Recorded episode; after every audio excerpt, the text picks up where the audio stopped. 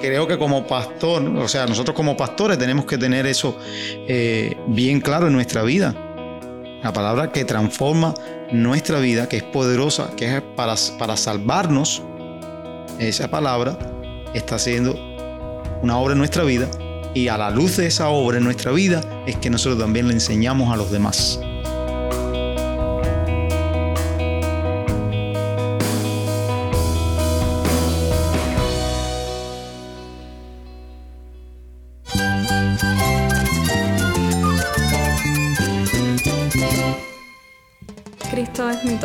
Cristo es el Rey del universo, es quien guía nuestras vidas. Él es grande y amoroso. Él es real. Solamente Jesucristo es nuestro Señor y Salvador. Es mi guía quien me fortalece. En Cristo Jesús hay esperanza, hay paz. Y nuestro Dios es un Dios de rescate. Estás escuchando a El Faro de Redención. Cristo desde toda la Biblia para toda Cuba y para todo el mundo.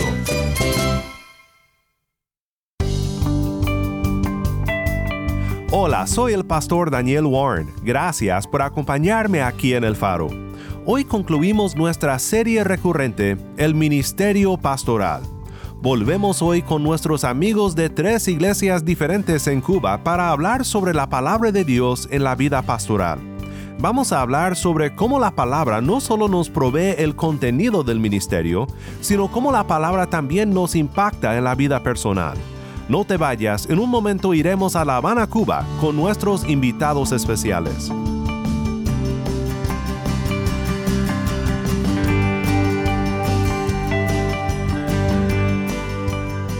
Saludos, nuevamente estamos aquí para conversar sobre el ministerio pastoral en otra charla con pastores y gracias al Señor que me acompaña hoy, pastor Iván y el pastor Jesús Ferro, que ya es la segunda vez que estamos nosotros, así que sean bienvenidos.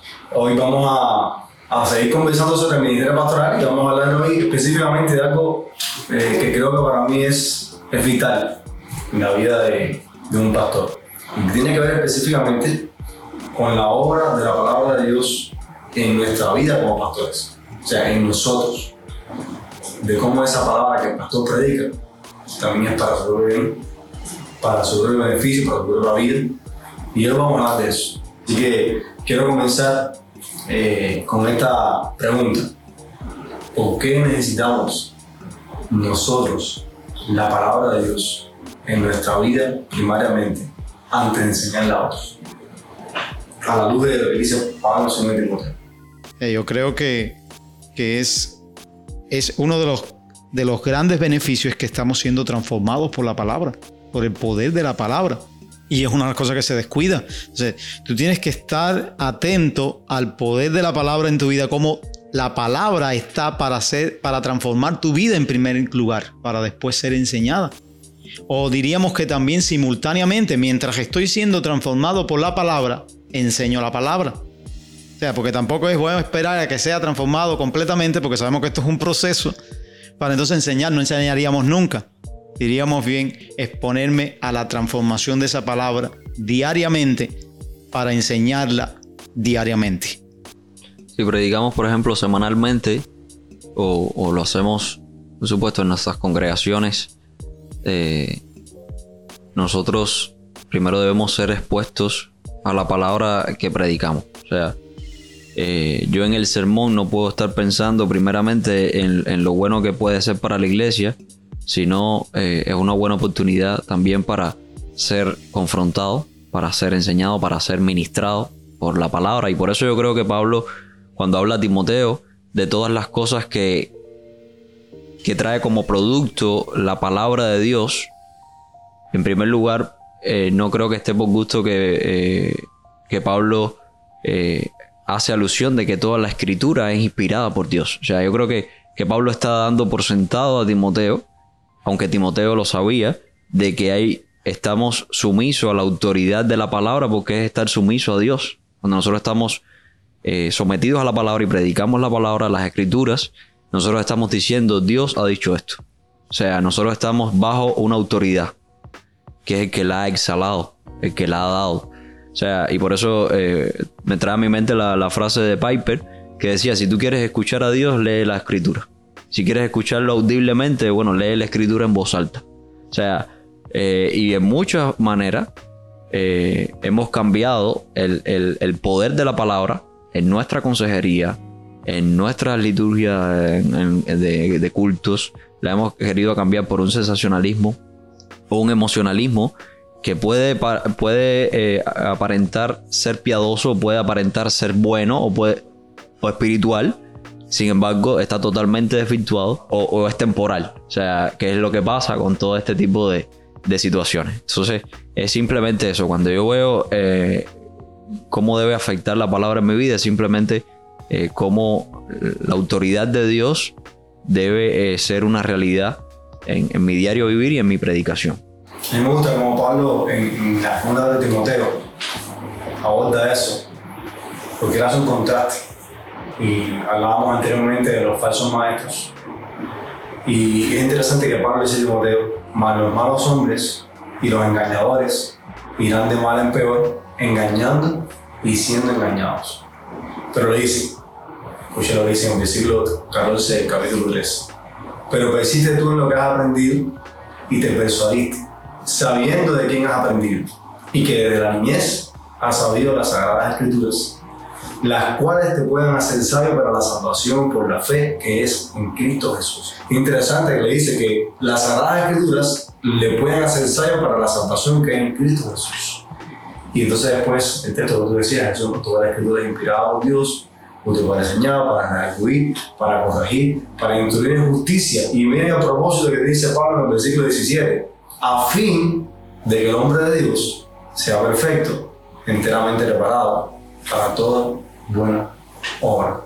Yo antes pensaba que este versículo hablaba para los creyentes. Y era como la palabra de que el pastor tenía que decir, mira, confía en la palabra porque eh, el hombre de Dios va a ser perfecto, enteramente preparado para una buena obra, si el pastor predica fielmente. Y eso es verdad, pero por el contexto de esta carta, por lo que Pablo está diciendo a Timoteo, por lo que lo he dicho anteriormente, por la comparación que hace entre Timoteo y los falsos maestros, primariamente el hombre de Dios, que la palabra lo puede hacer perfecto y enteramente preparado para toda buena obra, es el pastor. Por eso hablamos de que esta palabra es necesaria primero para nuestra vida, antes de entregarla a otros. Sí. Eh, cuando hablabas ahí, a mí me llama la atención el hecho de las palabras que te has persuadido. Y, y algo muy importante para el pastor es entender, y viene en relación con este poder de la palabra para transformar nuestra vida, es el hecho de creer en la suficiencia de la palabra al obrar en nuestra vida. Porque cuando Pablo le está diciendo esto a Timoteo, te has persuadido, Timoteo tiene la certeza de que la palabra es suficiente para la salvación de su vida. No es otra cosa. Y muchas veces hemos predicado la palabra a veces no creyendo en la suficiencia de esa palabra. Y, puede sonar fuerte, pero muchas veces hemos leído la escritura no siendo persuadidos nosotros mismos, estando persuadidos nosotros de esa transformación que opera la palabra de Dios. Y eso lo que me ayuda a mí a entender es, la palabra es suficiente para transformar la vida del pastor. Y tenemos que tener esta convicción y esta seguridad y estar persuadidos de esta verdad, el poder de la palabra para transformar en primer lugar, como tú decías, la vida del pastor. Esa enseñanza, ese redarguir, ese corregir, ese instruir en justicia, primeramente para nosotros. Para entonces, por supuesto, también hacerlo con los creyentes a través de la palabra, también para corregirles a ellos, también para, para que ellos sean eh, de alguna manera perfectos y enteramente elaborados para la buena obra. Pero yo no puedo entregar eso si yo no, no lo digo primeramente yo, porque yo lo necesito. Y yo creo que una de las cosas más tristes que muchas veces ocurre en la vida de los pastores, lo decimos con tristeza, es que hacen una diferencia entre su vida y la vida de la iglesia, como si ellos estuvieran en un nivel Que no necesitaran otra. no necesitan la palabra, que, que ya lo saben todo, ¿no? Que se confunde quizás la preparación teológica que he recibido en un seminario con la espiritualidad y la piedad a la que la palabra te conduce. Tú puedes tener conocimiento en tu mente, tú puedes ser un, un, salvaje en un idioma bíblico, tú puedes eh, tener teniendo entendimiento de la sistemática, de la teología bíblica y muchas cosas más, y ser solamente conocimiento. Si eso realmente no, no es usado y no baja al corazón y no transforma tu vida en piedad, en espiritualidad, como creyente, primeramente ante el pastor, o sea, ¿de qué te sirve? ¿De qué te sirve? ¿De qué te vale? O sea, tú no te vas a salvar por el conocimiento, tú te vas a salvar porque conoces a Dios a través de su palabra y porque esa palabra está hablando en ti, está transformando y está llevándote al Evangelio. Pero es tan importante que nosotros como pastores entendamos que en, esa, en, esa, eh, en ese terreno eh, no hay diferencia entre los creyentes y nosotros.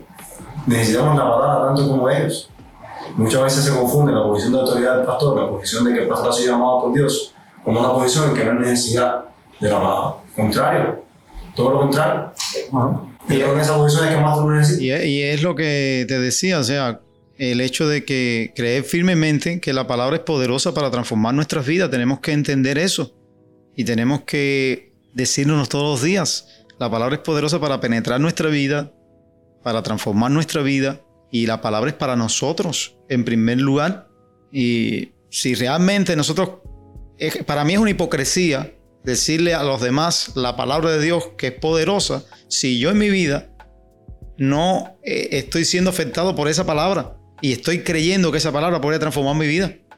Porque primero tiene que pasar eso, tiene que estar transformando mi vida para entonces poder enseñar a los otros esta palabra es poderosa. Y no es porque yo hago que la palabra sea poderosa, la palabra sigue siendo poderosa, ya sea que yo la crea o no la crea, pero tengo que, creo que como pastor, o sea, nosotros como pastores tenemos que tener eso eh, bien claro en nuestra vida. La palabra que transforma nuestra vida, que es poderosa, que es para, para salvarnos, esa palabra está haciendo una obra en nuestra vida y a la luz de esa obra en nuestra vida es que nosotros también le enseñamos a los demás. Es una cosa importante que me estaba recordando como estaba hablando Iván. Y es que, porque a veces decimos, sí, yo confío en la suficiente la palabra, yo confío en que la palabra es poderosa, pero la manera en que, la que nosotros hacemos un ministerio y la manera en que nosotros vivimos un ministerio de la iglesia realmente dice algo completamente contrario. Cuando yo pongo mi confianza en estrategias, en metodologías, eh, en, en hacer las cosas de una manera específica, porque si lo hago de esta manera entonces voy a tener resultados, yo estoy negando lo que, lo que por, una, por una parte digo. O sea, yo sí opino la función de la escritura, pero bueno, si yo aplico esta estrategia, la iglesia va a crecer. Si aplico este plan, vamos a tener más convertidos. Eh, si, tú haces, si tú estás pensando de esa manera, tú no estás confiando en la palabra, tú estás confiando en estrategias. No estoy diciendo, no estoy tirando por tierra los métodos o las estrategias, o sea, no estoy hablando de eso, simplemente estoy hablando de que no le das tu confianza al pastor, en que descansa, estás descansando realmente en la suficiencia de la escritura, estás entregando a la gente la suficiencia de la escritura, los métodos, las estrategias que estás usando para llevar a cabo un ministerio, están centrados en las escrituras. Y, y se ha hecho famoso, para mí yo creo que se ha hecho famoso en la práctica, pensando eso un poco en la fórmula esta, palabra más algo más. La palabra de Dios más algo más. Y realmente podemos decirle a los pastores que nos están escuchando, la palabra no necesita algo más. La palabra es suficiente, primero, para transformar la vida del pastor y también para transformar la vida de la iglesia. Amén. Jesús, tú que hace poco eh, fuiste ordenado al ministerio y terminaste tu, tu clase de seminario de Rabat, gracias al Señor por eso. Hemos caminado contigo en ese proceso y ya sabemos que ha sido un proceso, digamos, que, que ha sido duro de estudios, de preparación. Eh, cómo estas cosas pues, pueden ayudarte, pueden servir en tu ministerio y un poco de eso para que también sea para los que nos escuchan. Eh, yo creo que la, en el ministerio pastoral, de hecho, es un requisito que Pablo habla. eh, una persona no es apta al ministerio siendo un neófito. O sea, y es importante porque independientemente que tenemos que tener en cuenta el, carácter, el, poder de la palabra en nuestra vida, el, el- los requisitos que también Pablo da a Timoteo en cuanto a vida práctica, también es importante la preparación teológica y, y- a veces como que se ha malinterpretado, ¿no? Porque el tú prepararte teológicamente puede dar indicios a personas o de que, de que estás buscando conocimiento cuando debe tener todo lo contrario. O sea, el, el estudiar, por ejemplo, los atributos de Dios, el estudiar la persona de Jesucristo, el estudiar la salvación tan grande, la cual eh, se nos ha mostrado a través de, de la gracia de Cristo, eh, eso nos hace ser más humildes, nos hace depender más de Dios, nos hace reconocer cuán, que aún nuestra justicia es como trapo de inmundicia delante de Dios. Eso nos hace ver que somos inmerecedores. O sea, que todo lo que Dios ha permitido, eh, toda esta preparación, todo lo que Dios ha permitido mm, capacitarnos para la obra del ministerio, eh, es simplemente por su gracia y por su misericordia. Yo creo que Pablo es bien claro de cómo nosotros cuando descansamos en la autoridad bíblica, en la autoridad de la palabra, es que puede ser útil. Cuando nosotros entendemos que, es inspirada por Dios, podemos entender que es útil para la enseñanza. Es útil para, para nosotros o para la persona regresar del error, que es otra palabra que usa el, redarguir, ahí no. Eh, es útil para instruir en justicia, cómo tú puedes llevar a otros, cómo, cómo tú puedes llevar a otros a la justicia de Dios si tú no dominas la palabra o si tú no vives la palabra. Y, y esas son las realidades que, nosotros... es una etapa que he terminado en el seminario, pero el, pastor, yo siempre digo que el pastor o, la persona que está llamada al ministerio eh, es una persona que es como el médico, siempre se está constantemente preparando, siempre se está totalmente, o sea, está eh, a menudo estudiando, está a menudo, eh, siempre van a haber ataques, siempre como mismo salen nuevas enfermedades, van a haber también, van a salir también nuevos, nuevos ataques a la iglesia de, de, alguna manera u otra que puede ser repetitiva, pero con otro enfoque. Y nosotros debemos estar preparados también para eso. Eh, siempre debemos estar preparados eh, o preparándonos progresivamente en el estudio de la enseñanza de la palabra, cómo poder eh, predicar de una manera efectiva a la cocreación, que al final, al fin y al cabo es el, principal ministerio, de ahí para allá es que sale todo lo demás. Entonces, pero ha sido una gran bendición poder disfrutar de, sea, poder prepararnos eh, el seminario de La Habana y, también progresivamente seguir estudiando, seguir capacitándonos en, los distintos ministerios. También ha sido una bendición prédica fiel, ha sido una, bendición eh, tener compañeros amigos en los cuales uno poder eh, estudiar los sermones, cómo pedir consejos acerca de, de, sermones en los cuales, o textos en los cuales tenemos dudas. Por eso es importante también el pluripastorado y tener amigos, compañeros del ministerio. Entonces, eh, ha sido realmente un gran privilegio. Estaba recordando ahorita, eh, hablando de ese tema de la, suficiencia de la palabra y la necesidad de la palabra para nuestra vida, en el sentido de, cómo eso es tan importante también para la salud de la iglesia. Hace ya unos años escuché un sermón del pastor Miguel Núñez eh, en una conferencia Un siglo para la gloria y él decía, él citaba a, a Warren Wisby eh, una cita de Warren Wilby que dice, decía, algo así como esto. El ministerio ocurre cuando recursos divinos llenan necesidades humanas a través de vasos amorosos para la gloria de Dios. hay varias cosas en ese, en ese pensamiento que a mí me, llama mucho la atención. O sea, el ministerio que nosotros damos a cabo, o sea, ocurre cuando los recursos divinos, o sea, recursos de Dios, llenan necesidades humanas en ese sentido estamos hablando de que lo que yo estoy haciendo en el ministerio tiene que ser completamente guiado por, por, lo que Dios tiene que darle a la iglesia, no por lo que yo tengo que dar. Y, ahí estamos hablando de la palabra de Dios. Y, ese pensamiento a través de vasos amorosos, en ese caso somos nosotros, esos vasos amorosos, a través de los cuales estamos entregando los recursos divinos, dice, para la gloria de Dios. O sea, la finalidad por la cual nosotros hacemos el ministerio es que Dios sea glorificado. Pero fíjate que importante, o sea, yo no puedo hacer el ministerio si yo no estoy dependiendo de Dios y no estoy buscando en Dios los recursos para hacerlo. Por eso hablamos de que comienza conmigo, o sea, comienza conmigo el entendimiento de la escritura, comienza conmigo empezar tiempo a las escrituras, comienza conmigo el entender las escrituras en centro formado por ella, como decía Iván, comienza conmigo. O sea, ya estábamos hablando, Iván y yo, de Iván está escribiendo un devocional, eh, escribiendo un artículo sobre la vida devocional y y me gustaba que su artículo se centrado en la palabra, o sea, en cómo orar las escrituras, en cómo meditar las escrituras, en cómo buscar a Dios a través de las escrituras. O sea, ¿qué mejor que eso para una vida emocional? Y esperen pronto ahí el, el blog de Iván, Iván Vázquez para que puedan leer ese, ese artículo. Un promo gratis ahí. Sí. No, yo eh, me impactó mucho una vez eh, la, gran, la gran verdad de que Dios obra y está comprometido con su palabra. Porque eso es, eso es la médula eh, de todo creyente y principalmente también de aquellos que, como nosotros, dirigimos la iglesia de Dios.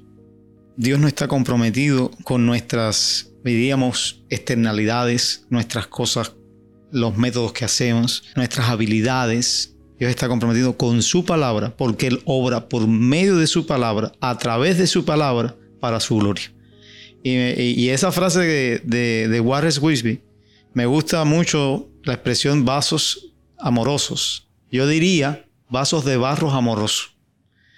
Porque la, eh, eh, el tesoro está dentro de esos vasos, no de los vasos en sí. Y ese tesoro es esos recursos divinos, es la palabra de Dios. Dios está comprometido con esa palabra para transformar y darle forma a ese barro, a ese vaso de barro, para hacerlo amoroso también, para la gloria de Dios.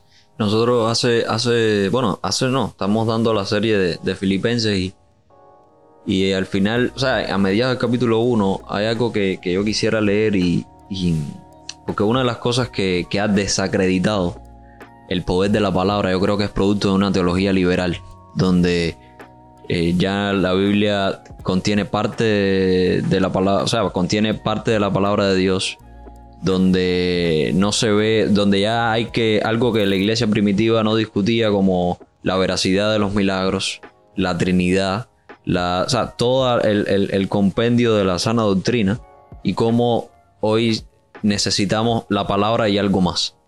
Y, y, y, a veces uno como pastor se ve en disyuntivas donde vemos personas que, porque si malo es, o sea, si malo es una persona que esté en la sana doctrina, o sea, que esté, perdón, en la, en la, en la falsa doctrina, malo también es una persona que aunque no esté en una falsa doctrina, eh, no aplique la palabra, o sea, o no apliquemos la palabra eh, que, que predicamos, o sea, la palabra que predicamos. Entonces, ¿por qué? Porque a veces no queremos hacer daño, porque no queremos eh, decirlo, confrontar cuando Pablo, por ejemplo, en, Filipenses, y es el texto que, quiero leer, que Pablo exhorta que todo vuestro amor, no es que el amor sea ciego, sino que vuestro amor abunde más y más en ciencia y en todo conocimiento. Y no es un conocimiento vano, no es una ciencia vana, sino es en la palabra. Donde dice, eh, para que aprobéis lo mejor.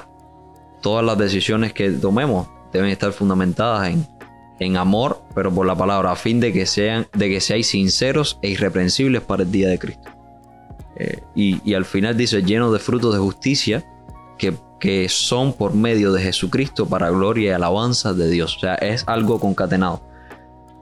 Todo vuestro amor en, conocimiento y verdad, para que sean irreprensibles para dar gloria a Dios. O sea, el hecho de profundizar en la palabra, el hecho de, predicar la palabra fielmente y, y tomarla también en nuestras vidas y aplicarla en nuestra vida nos va a llevar al final a la gloria de Dios en Cristo Jesús. Eso es lo que hace la palabra de Dios. Vamos a terminar y vamos a terminar con algunos, alguna situación para los pastores y también los hermanos que puedan estar escuchando. Sí, a ver, yo diría a los pastores, predique, predíquese la palabra de Dios. O sea, no ponga solamente su mente en que va a predicar la palabra de Dios a la congregación, sino en primer lugar predíquese esa palabra de Dios a su propia vida. ¿Y qué diría la iglesia? Bueno, anime a sus pastores, hablándole de cómo esa palabra que predicó ha afectado sus vidas. No tanto cómo o cuán bien él expuso la, eh, eh, vamos a decir, oratoriamente toda la palabra, lo cual es bueno, no digo que sea malo elogiar a alguien por eso. Yo creo que más bien le diría eh, que a la congregación anime a sus pastores diciéndole cómo esa palabra de manera práctica le ha afectado, cómo esa palabra le ha transformado, cómo esa palabra ha traído frutos a su vida. Y de esa manera yo creo firmemente que va a animar el corazón de aquel pastor que está en armonía con la palabra de Dios? Eh, específicamente a los pastores, pues bueno, concuerdo con, con la, creo que es el consejo más oportuno de la iglesia, pero simplemente quiero hacer mías las palabras de, de, Miguel Núñez cuando hacía un tweet que decía, estamos comprometidos con la verdad. Y es mi consejo eh, a los pastores cuando, cuando nos comprometemos con la verdad, no importa lo que pueda estar en contra, no importa lo que pueda eh, no estar a su favor o sufrir por la causa de Cristo, si estás comprometido con la verdad, estás en el camino correcto. Primero asegúrate de que estás respetando la autoridad bíblica, de que eso es lo que Dios quiere y mantente ahí, o mantengámonos ahí. No importa las consecuencias, no importa lo que ocurra. Estás comprometido con la verdad, estás comprometido con Dios. Y, es lo mejor que podemos hacer como ministro porque hemos sido llamados por Dios. Entonces aquel que nos ha llamado el príncipe de los pastores, eh, aprueba eso. Aprueba eso y está al control de nuestras vidas. Respecto a la iglesia, eh, yo creo que igual animar, eh, orar, orar por sus pastores, reconocer que la obra de la enseñanza o la obra de la predicación no es no puede ser tomada a la ligera y, cuesta trabajo y cuesta sacrificio considerar eh, dar oportunidades también y exhortar a, sus pastores a, y, alegrarse cuando sus pastores quizás tienen una semana donde o pudieron hacer quizás dos o tres visitas a la semana pero eh, estar trabajando en la, preparación del sermón, también dar gloria a Dios por eso, porque está también trabajando para poder predicar fielmente la palabra, ¿no? ambas cosas ser llevadas de una manera eh, a la par, pero también eh, dar gloria a Dios porque tiene pastores que se preocupan también por la enseñanza del Evangelio y la enseñanza de las Escrituras. Amén. Invitan a los pastores a comer el fin de año en su casa. Nada, hermano, gracias, por, gracias a los dos, a Jesús, a Iván por, gracias por nosotros. Y gracias también a, al Faro por la oportunidad de, de compartir estos pensamientos, estas exhortaciones. Y oramos que el Señor pueda usar esto hemos conversado hoy para bendición de los pastores y de su iglesia en Cuba y en otros lugares donde, donde nos escuchan. Amén. Amén. Gracias, Señor.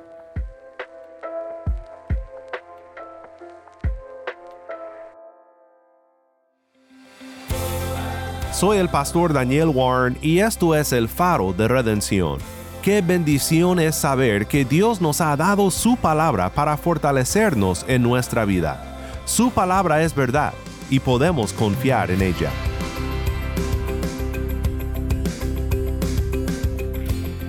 Si estás en sintonía fuera de Cuba, te animo a que ores para unirte con nosotros en nuestra misión de hacer resplandecer la luz de Cristo en Cuba y de compartir la voz del pueblo de Dios en esta hermosa isla con oyentes en todo el mundo. Para hacer tu donativo a este ministerio apoyado por personas como tú que aman a Cuba y aman a Cristo, visita nuestra página web el faro de redención.org diagonal donar. El faro de redención.org diagonal donar. Gracias por tu sintonía y que Dios te bendiga con su gracia. Soy el pastor Daniel Warren. Te invito a que me acompañes la próxima semana para seguir viendo a Cristo en su palabra la luz de Cristo desde toda la Biblia, para toda Cuba y para todo el mundo, aquí en el faro de redención.